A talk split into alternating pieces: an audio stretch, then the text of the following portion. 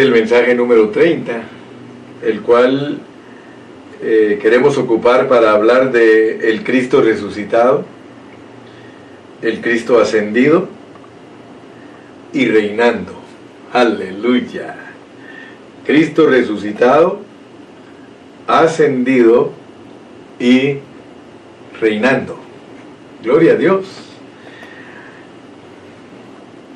Mucho del mensaje cristiano se centra en hablar de doctrina. O sea que a los cristianos nos gusta hablar doctrina. De hecho, la mayoría de grupos tienen un día específico en la semana que estudian doctrina. Y debido a eso es de que nosotros estamos perdidos en muchos conceptos.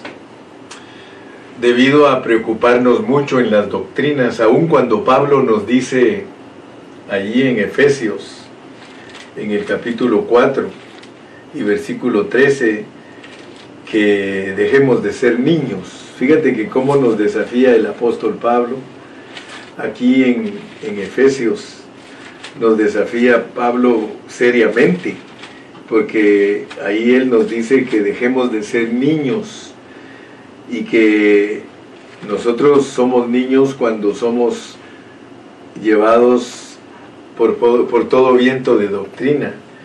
Dice hasta que todos lleguemos a la unidad de la fe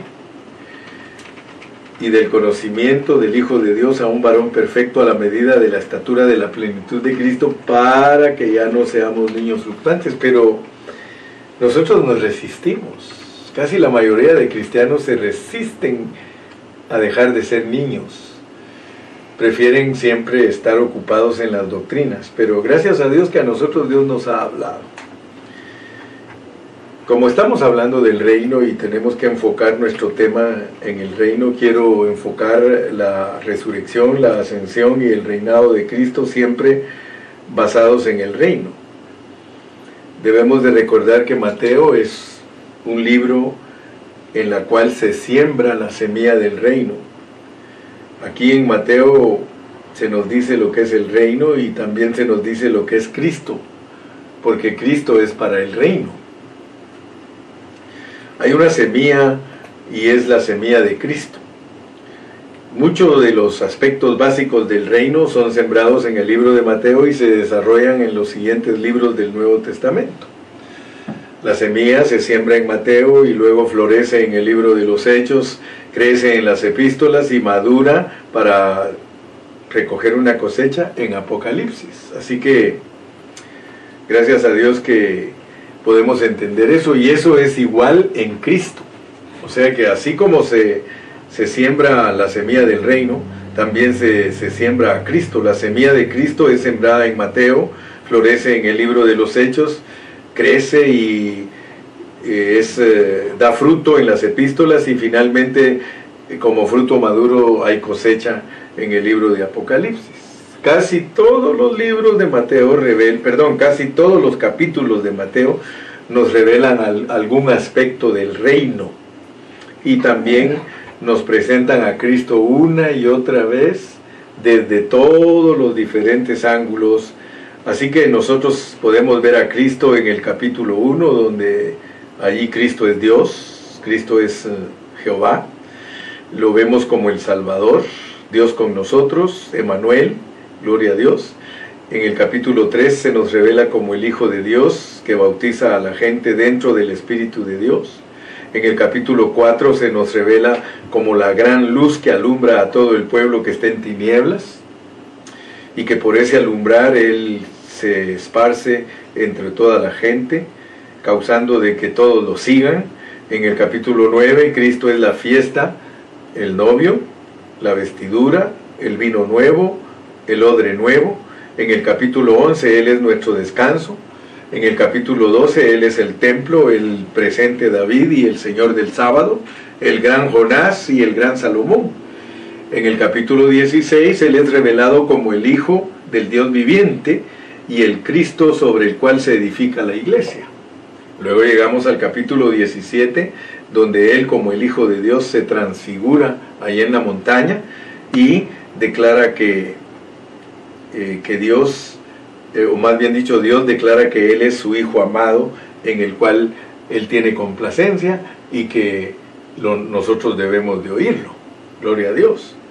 Entonces, eh, después de eso, nosotros vemos cómo Él fue probado, Él fue tentado eh, por toda clase de, de pensamientos y filosofías.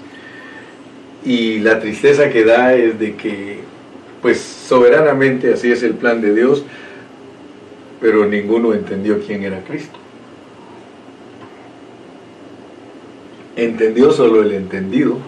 Y aunque a nosotros nos cuesta entender eso, pero la situación es igual hoy día. Muchos cristianos ponen atención a muchas cosas, pero son negligentes para entender quién es Cristo.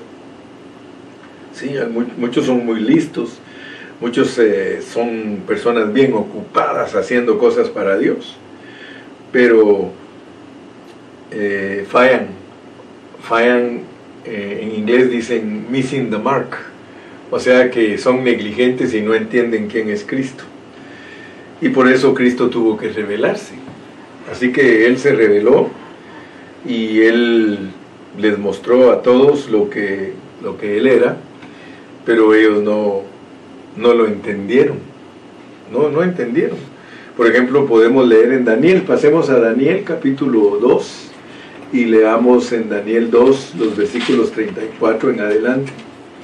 Y nos vamos a dar cuenta que desde el Antiguo Testamento se nos revelaba quién era Cristo. Mira cómo dice en la visión que tuvo el rey Nabucodonosor de la gran estatua, dice, estabas mirando hasta que una piedra fue cortada, no con mano, e hirió a la imagen en sus pies de hierro y de barro cocido y los desmenuzó.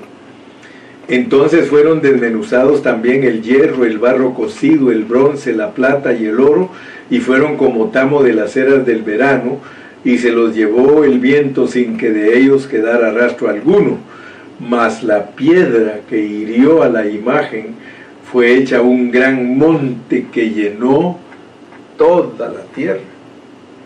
Fíjate que ese Cristo glorioso que se reveló a, los israelitas, pero que ellos no pudieron entenderlo, eh, podemos ver en el libro de los Hechos que eso pasó, que ellos no entendieron quién era Cristo.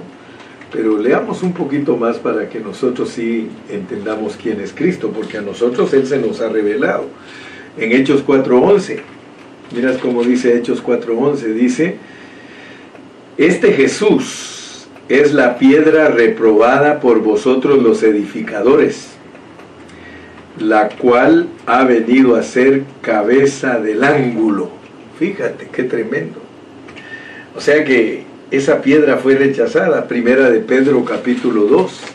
Leamos en Primera de Pedro capítulo 2 y ahí Pedro también nos, nos habla respecto a quién es Cristo, quién es Jesús.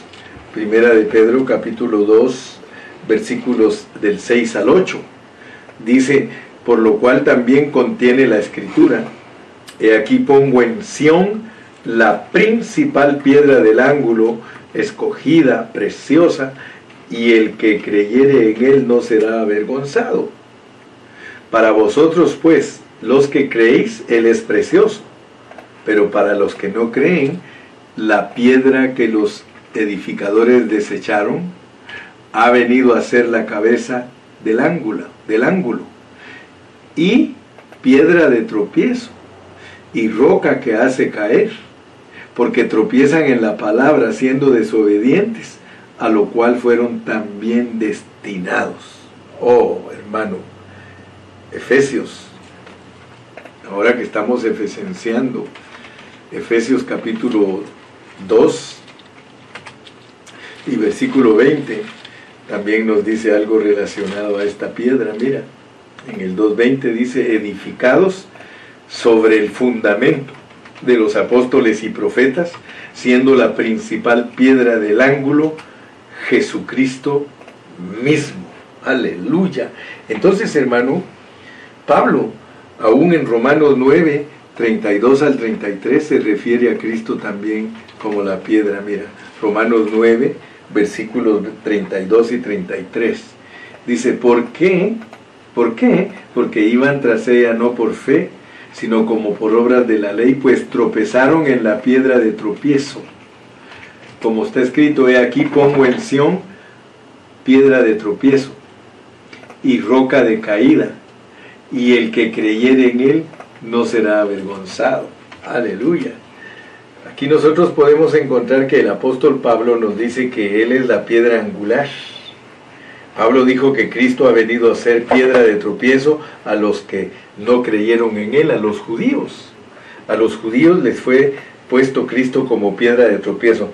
Ahora, fíjate hermano, que qué tremendo porque nosotros los gentiles debemos de darle gracias a Dios.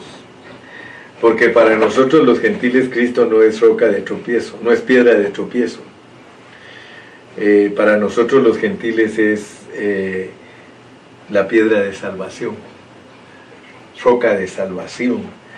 Noten ustedes que para nosotros los gentiles y nosotros debemos de darle gracias a Dios que a nosotros Dios nos hizo de otra categoría, de otra clase, somos otra clase de espíritu.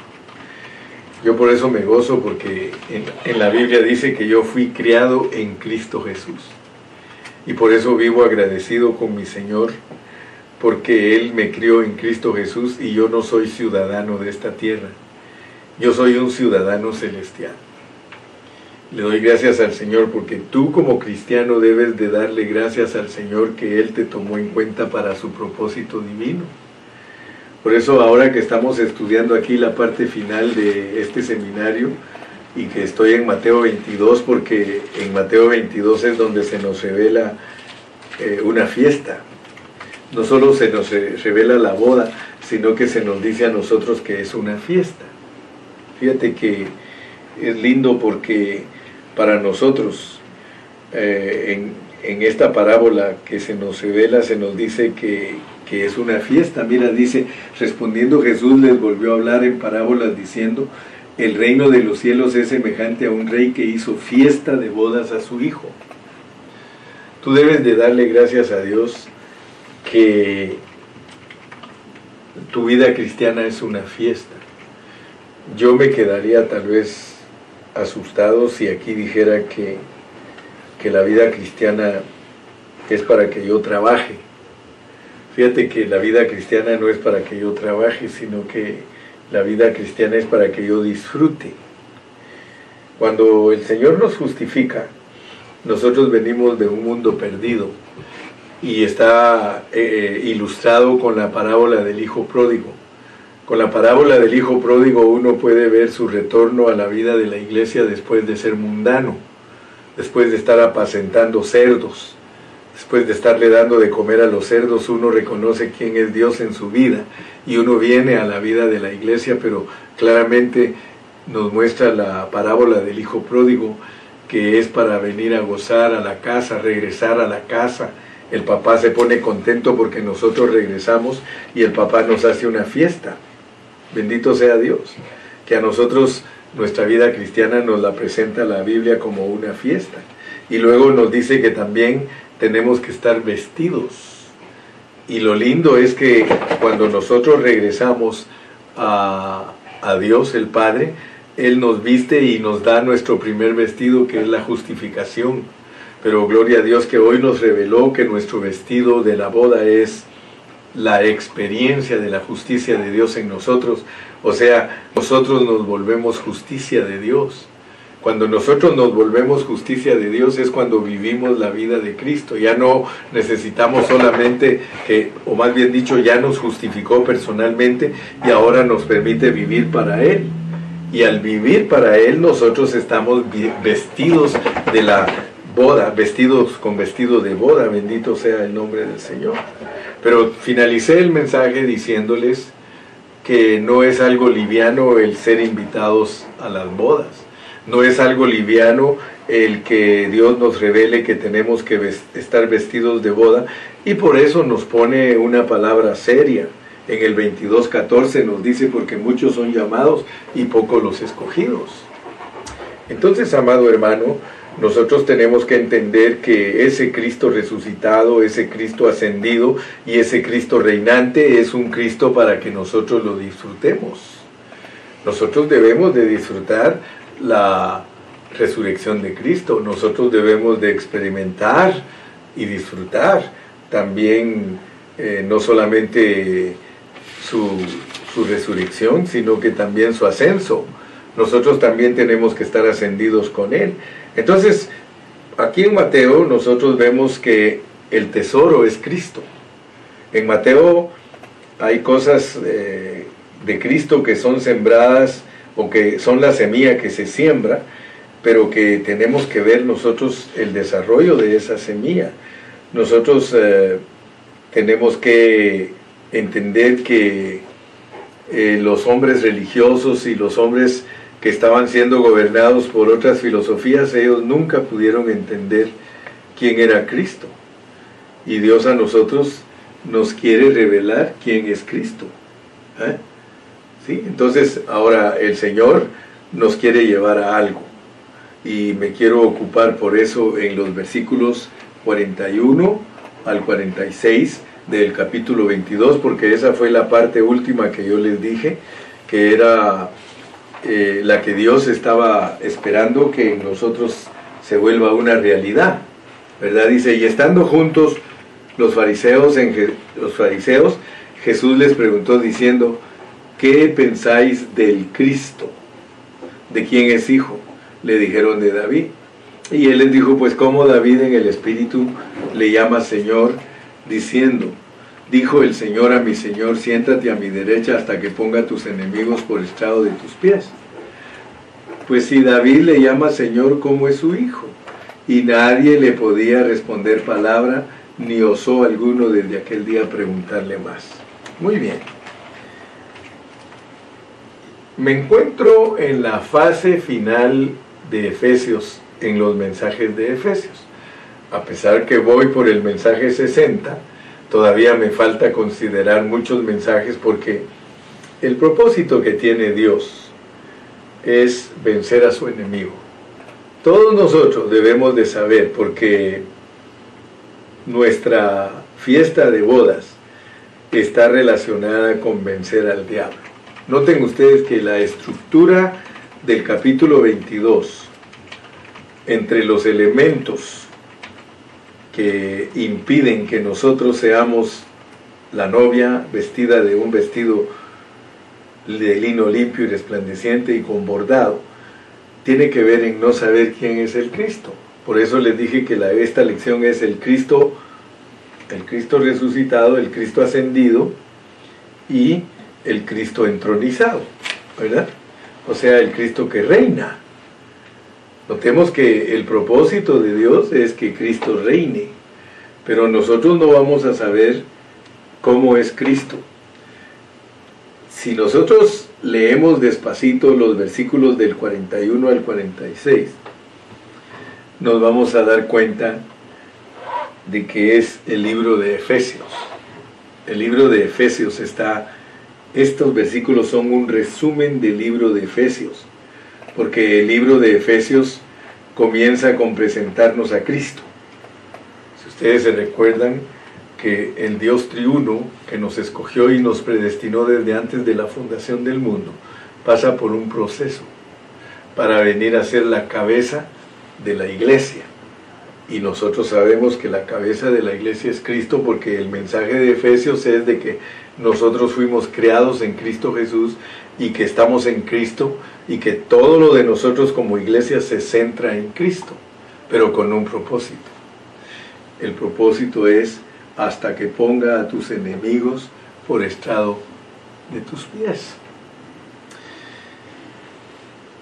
De acuerdo a Efesios, en el capítulo 5, la iglesia es gloriosa, la iglesia está preparada para casarse con Cristo. Y por eso Él se la presenta como una novia sin mancha y sin arruga. Pero ahora se nos dice que después de la boda, que está en el capítulo 22 del 1 al 14, se nos muestra al final del capítulo 22 que la novia es para poner al enemigo como estrado de los pies. Y les decía en el mensaje pasado, no, creo que dos o tres mensajes anteriores de Efesios, de que nosotros tenemos que entender que la iglesia primeramente va a las bodas. O sea que la parte esposa del Señor que va a las bodas, que son los vencedores, que se van a casar con Cristo, son para vencer al diablo. Muchos cristianos no han entendido que la vida cristiana es para vencer al diablo. ¿Qué hizo Cristo durante sus 30 años? Él no sanó enfermos, Él no sanó, Él no echó fuera demonios, Él no hizo nada durante los primeros 30 años, pero Él vivió una vida agradable a Dios. Una vida que lo preparó para ministrar tres años y medio. Entonces nosotros tenemos que entender que Dios en Cristo pasa por un proceso para edificar su iglesia, pero que el propósito de la iglesia es resolver el conflicto de los siglos hay un conflicto, o sea que en los mensajes de Mateo anteriores, unos 10 mensajes anteriores, hablamos de los reinos. Hablamos del reino de Dios, el reino de Satanás y el reino del hombre. O sea que entendimos que en este universo hay tres voluntades. La voluntad de Dios es el plan perfecto para el hombre, pero hay una voluntad que es de Satanás y esa voluntad de Satanás es la que está interfiriendo para que el hombre haga la voluntad de Dios. Dios tiene voluntad. Dios creó a Satanás con voluntad. O sea que los ángeles tienen voluntad. Muchos creen que Dios tiene robots, pero Dios no tiene robots. Nosotros no somos robots. El hecho que Él nos haya escogido y predestinado en Cristo es para marcarnos un itinerario que si nosotros queremos lo hacemos y si nosotros no queremos no lo hacemos. Pero cuando Dios creó al hombre, lo creó con una voluntad y lo puso en el huerto del Edén y le dijo que comiera del árbol que quisiera. Solo no vayas a comer de este porque este mal, este te va a hacer daño. Pero Dios creó al hombre con una voluntad. Dios creó a los ángeles con una voluntad. Y Dios tiene su voluntad. Ahora, yo quiero que ustedes vean cómo se arruinó la voluntad del hombre, porque la voluntad del hombre está arruinada. O sea que la voluntad del hombre la arruinó Satanás. O sea que el, hombre, el Satanás usurpa la voluntad del hombre. O sea que es un enemigo, es astuto. Él sabe cómo nos puede sacar a nosotros de nuestra voluntad. Estoy hablando de nuestra voluntad.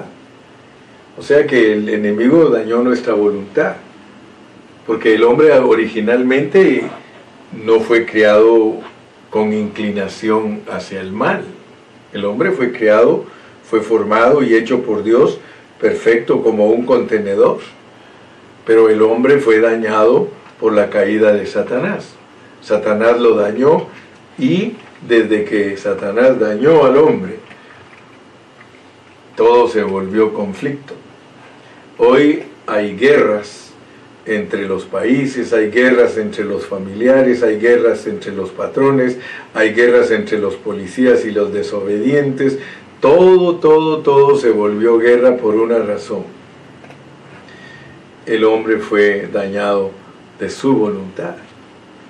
Pero Dios nos muestra que Él tiene un plan en Cristo Jesús y es restaurar a su hombre que fue dañado. Nosotros fuimos dañados de, nuestra voluntad, ¿sí? Fuimos dañados de nuestra voluntad y ahora nosotros no solamente tenemos voluntad propia, sino que tenemos voluntad usurpada, porque el enemigo nos hace que hagamos la voluntad de él. Noten cómo, cómo el hombre está tan dañado y por eso tenemos que entender el proceso de Dios, porque el proceso de Dios es para restaurar al hombre de su espíritu. O sea que el hombre tiene que ser restaurado de su espíritu. Por eso en Mateo 5 nos dice, bienaventurados los pobres en espíritu, porque ahora nosotros tenemos que dejar que trabaje Dios en nosotros para que nuestro espíritu se vuelva a la voluntad de Dios. Pero para eso tenemos que entender que Cristo resucitado y ascendido es para reinar en nosotros. El Cristo que resucitó y que ascendió al cielo y que está sentado a la diestra del Padre, es un Cristo que no solamente tiene aspecto económico, sino que también tiene aspecto esencial, porque ahora Él vive adentro de nosotros para ayudarnos, para auxiliarnos, para corregirnos.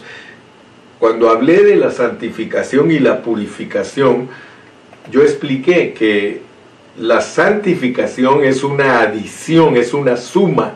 La santificación es cuando Dios nos agrega a nosotros la persona de Cristo, o sea que nos agrega el, elemento de vida divina para que nosotros seamos trabajados por Dios y que nuestro viejo hombre sea purificado. Purificar algo es restarle poco a poco restarle poco a poco su naturaleza. Nosotros adentro de nosotros tenemos dos naturalezas. Una naturaleza que se llama viejo hombre y esa es la vieja naturaleza de nosotros y es la carne de nosotros que está viciada conforme a los, a los deseos engañosos. Pero nosotros no estamos solos.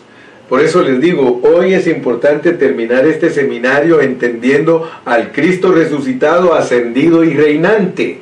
El Cristo resucitado y ascendido es para que reine en nuestros corazones. Que el, reino de los cielos haya venido a nosotros es traer ese trono, traer ese trono esencialmente aquí adentro de nosotros para que nosotros seamos gobernados por el Espíritu Santo y ese gobierno del Espíritu Santo dentro de nosotros es el reino de los cielos. Si nosotros verdaderamente queremos experimentar el reino de los cielos, tenemos que estar conscientes del trabajo de Cristo en resurrección, ascendido y reinando. Cuando tú dices Cristo es mi rey, hermano, es con un propósito, que Él te quiere usar para poner a sus enemigos como estrado de tus pies. La iglesia es el cuerpo de Cristo, los pies del cuerpo de Cristo son los pies de Cristo. Si la iglesia es el cuerpo de Cristo y Cristo es la cabeza, el Satanás tiene que estar debajo de los pies de Cristo, que es Cristo y la iglesia.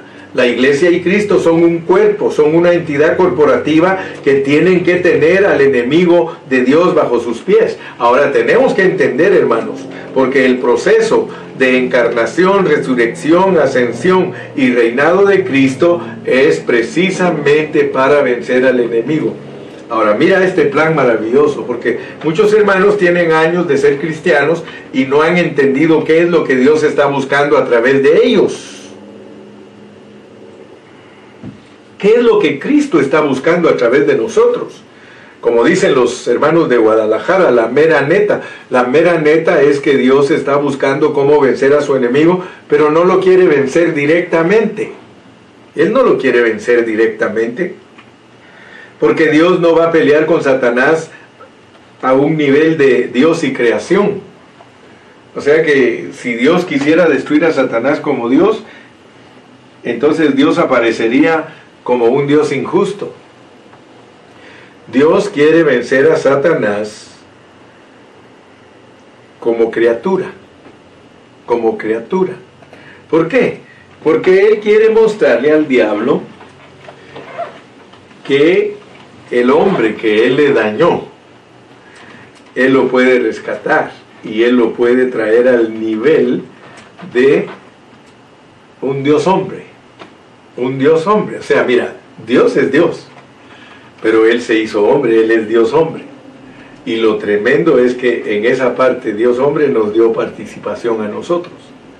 Porque nosotros somos el Dios hombre corporativo. Cristo es la cabeza y nosotros el cuerpo, pero es el Dios hombre.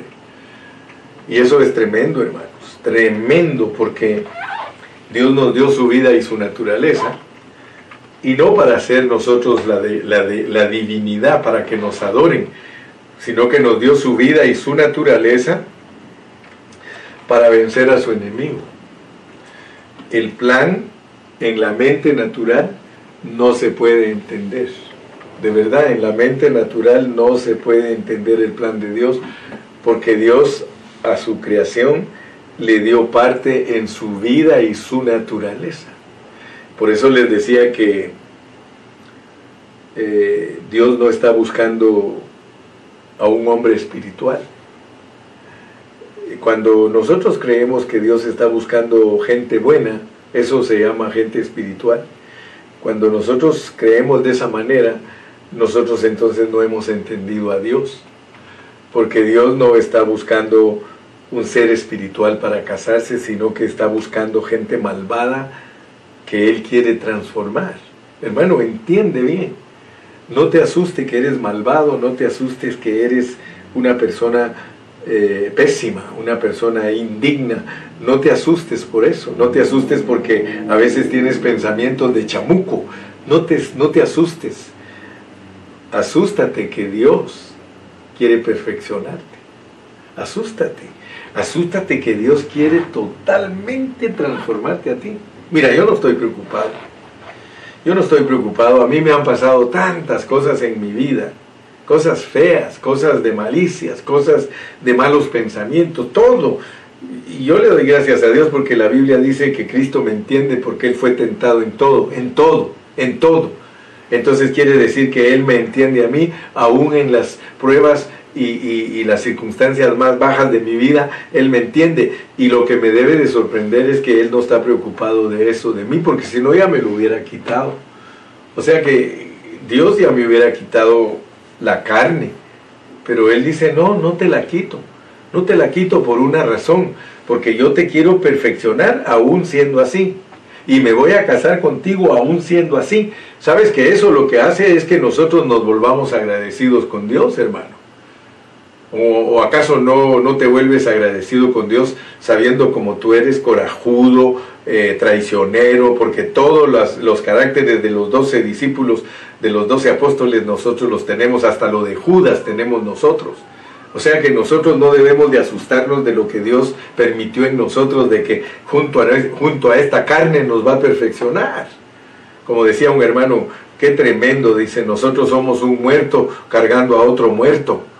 Hermano, nosotros llevamos una naturaleza pecaminosa en nosotros, pero ese no es problema para Dios. Yo quiero que tú pienses en esta tarde, hermano, lo que es el Cristo resucitado, ascendido y reinando. Él está ahí a tu lado aun cuando tú eres una persona carnal y caída, el Señor dice, déjame, aquí estoy contento al lado tuyo, solo déjame trabajar, déjame trabajar. Mira, haz caso y cuenta que Dios te está hablando allá adentro de ti, en tu interior, y te dice, déjame trabajar, yo sé cómo eres tú, no te preocupes. Yo sé cómo eres tú. Yo lo único que quiero es que tú colabores conmigo. Yo, yo quiero hacer el trabajo. Es más, quiero decirte que yo te escogí y te predestiné en Cristo y el trabajo yo lo voy a hacer, pero si tú colaboras conmigo. Ahora nosotros lo único que somos es colaboradores con Dios. Tú me dirás, hermano, pero si nunca va a desaparecer en mí, nunca va a desaparecer. Mira, hay un dicho, ayer me estaba hablando un hermano, creo era el hermano Iván, que me decía, muerta la, muerta la rabia, muerto el perro. O sea que en nosotros, hermano, se va a cumplir eso un, perro con rabia que ande ahí, ande vagando y queriendo morder a la gente, ese perro no lo, no lo vas a, o, no va a dejar la rabia hasta que alguien lo mate. A los perros con rabia los matan allá en nosotros en los países de, latinos. Cuando un perro aparecía con rabia, lo apedreaban todos hasta que lo mataban porque tenían miedo no solamente que mordiera a los demás perros y les pegara, les pegara la rabia, sino que también podía morder a la gente y la gente resultaba con rabia y esas son enfermedades mortales. Pues haz caso que tú eres un perro con rabia. Hablando así en una forma negativa de nuestra carne, nosotros somos perros con rabia y la rabia no se va a acabar hasta que el perro sea matado. Dicho en otras palabras, nuestra carne se va a morir hasta que nosotros nos muramos físicamente. Pero mientras no nos muramos físicamente, y eso estaba Pablo bien consciente, él dijo, ya no vivo yo, más vive Cristo en mí, y lo que ahora vivo en la carne, Él no dijo, y lo que ahora vivo en esta vida soy bien espiritual. No, y lo que ahora vivo en la carne, lo vivo en la fe del Hijo de Dios. Entonces, nosotros tenemos una lucha, hermanos, bien terrible. La lucha que nosotros tenemos es que nos toca pelear nuestra batalla sabiendo lo que nosotros somos. Pero gracias a Dios que la Biblia la, declara como buena batalla por una razón que no la peleamos nosotros. El Señor dice, déjame a mí, yo la voy a pelear por ti. Yo voy a pelear contra el enemigo. Sí, y yo sé que eres carnal, pero yo voy a hacer mi trabajo. Cristo te habla a ti, hermano, y te dice, yo voy a hacer mi trabajo. Mi trabajo es impartirme a ti. Mi trabajo es que yo te santifique, que todos los días te agregue mi alimento de vida y que cada día tú mengues, que cada día tú vayas perdiendo fuerza. Tú vas a perder fuerza, vas a perder... Hermano, no quiere decir que te van a quitar la carne, pero va a estar ahí totalmente acabada totalmente acabada.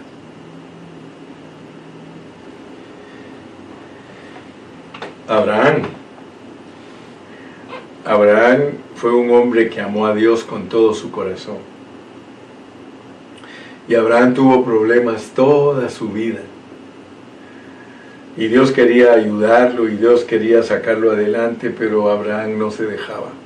Y eso que era el padre de la fe y no se dejaba porque su carne no lo dejaba que Dios trabajara en él. O sea que la carne de Abraham siempre estaba presta, al grado de que Abraham Dios le había dicho que le iba a dar un hijo y Abraham se desesperó y dijo, ya estoy viejo, ya no voy a poder tener hijos, más me vale que practique esta vida que tengo que practicar para producir, producir un hijo. Y tú sabes que resultó con Agar y con Agar tuvo un hijo que no era la voluntad de Dios. Porque según Abraham su heredero tenía que ser un hombre que, que naciera en su casa. Y pues dijo, aquí está mi sierva, eh, le pidió permiso a su esposa y su esposa le dijo, sí, hay que tener un hijo con la sierva para que haya heredero. Por supuesto que era una lección espiritual para nosotros que no debemos de buscar cómo ayudar a Dios para cumplir su propósito en nuestra vida, hermano. Yo en lo más mínimo estoy preocupado de ayudar a Dios, hermano. Lo único que yo hago es decirle, Señor, yo no puedo. Si tú no me ayudas, yo no puedo. Toma control total de mí, Señor. Toma control total de mí, pero tú tómalo porque tú eres el Cristo resucitado, ascendido y reinante. Reina en mí, Señor yo no puedo. Tú sabes que soy terco, tú sabes que soy ciego, tú sabes que yo soy Señor sordo, Señor, yo soy una persona que no puedo, pero tú sí puedes, Señor, tú sí puedes y tú me puedes ayudar. Hermano, tienes que llegar al punto que conoces y reconoces la soberanía de Dios. Es hasta que llegas a ese punto que Dios está dispuesto a trabajar contigo porque de lo contrario tú vas a estar tratando con gimnasias espirituales y con ejercicios espirituales y terapias tratando de agradar a Dios, lo cual no se puede en nuestra propia carne. Es imposible, es una blasfemia, es una ofensa para Dios que nosotros queramos con nuestra propia carne dejar de ser lo que somos. Solo Dios lo puede lograr, solo Él tiene la capacidad, solo Él tiene la vida y naturaleza Solo Él la tiene, hermano. Así que yo quiero decirte entonces que si nosotros entendemos quién es el Cristo resucitado, ascendido y reinante, nosotros lo vamos a dejar que Él reine en nosotros, porque Él su propósito es poner al enemigo por estrado de sus pies. Dios quiere vencer a su enemigo y te quiere usar a ti, pero el usarte a ti no quiere decir que tú lo tienes que procurar con tus fuerzas. Él dice, déjame, déjame a mí yo lo voy a hacer.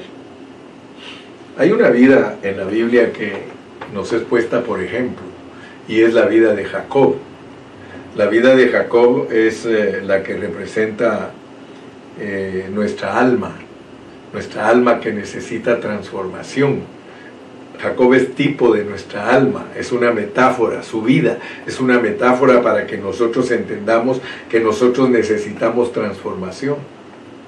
Ahora, tú puedes leer la vida de Jacob, léela, es una vida bonita, una vida preciosa, pero él siempre tenía problemas. O sea que Jacob tenía problemas bien serios. Y el problema que tenía Jacob era que él siempre buscaba cómo obtener las cosas espirituales.